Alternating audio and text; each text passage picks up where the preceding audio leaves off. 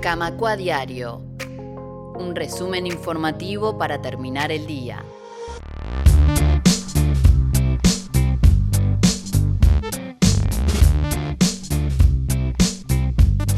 Seguimos en Camacua Diario y como les comentábamos al arranque, el Instituto Cuesta Duarte publicó esta semana un informe que analiza la evolución del salario real en nuestro país, teniendo en cuenta los datos oficiales del primer trimestre de este año. Según el informe, marzo de este año cerró con una suba del salario real del 3%, si se compara con el mismo mes, pero del año anterior, el año 2022. Sin embargo, aún sigue por debajo de los niveles prepandémicos. Estamos hablando de un 2% menos de salario real del que teníamos en el año 2019.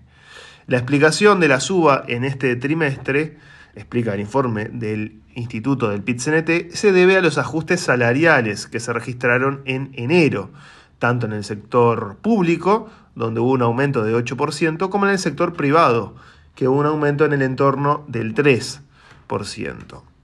Estos aumentos fueron mayores a los conseguidos en el año 2022. Tanto es así que si se desglosa el trimestre, se ve cómo el salario real crece en enero por estos ajustes, pero empieza a caer cuando ya se entra en febrero y también en marzo. El informe del Cuesta Duarte recorre la trayectoria del salario real a lo largo de este periodo de gobierno, lo cual tuvo un primer momento crítico en la primera mitad del 2020, a causa de la fuerte aceleración de la inflación que ocasionó la pandemia. Y luego otro momento crítico hasta julio del año 2021, donde se siguió perdiendo salario real por los recortes que hizo el gobierno, fundamentalmente en el sector público. Entre julio del 2021 y septiembre del año pasado, el índice medio de salarios comenzó a crecer, pero, la inflación también crecía por encima de las proyecciones, por lo que los uruguayos seguían perdiendo salario real. Recién en el último trimestre del año pasado, 2022, el salario logró superar la inflación y empezar un crecimiento que, pese al descenso en febrero y marzo de este año, terminó con un saldo positivo. Entonces, como decíamos, para este primer trimestre de este año.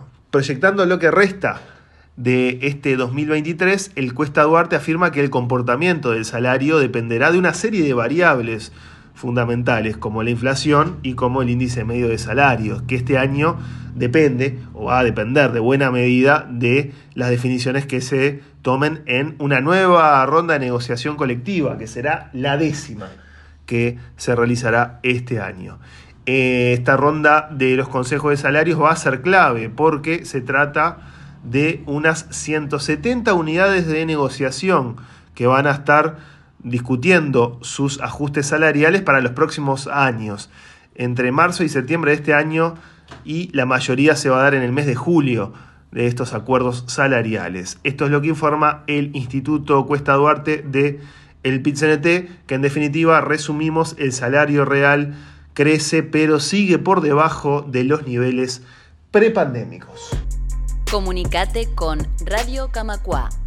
Escribinos al WhatsApp 092 80 26 40.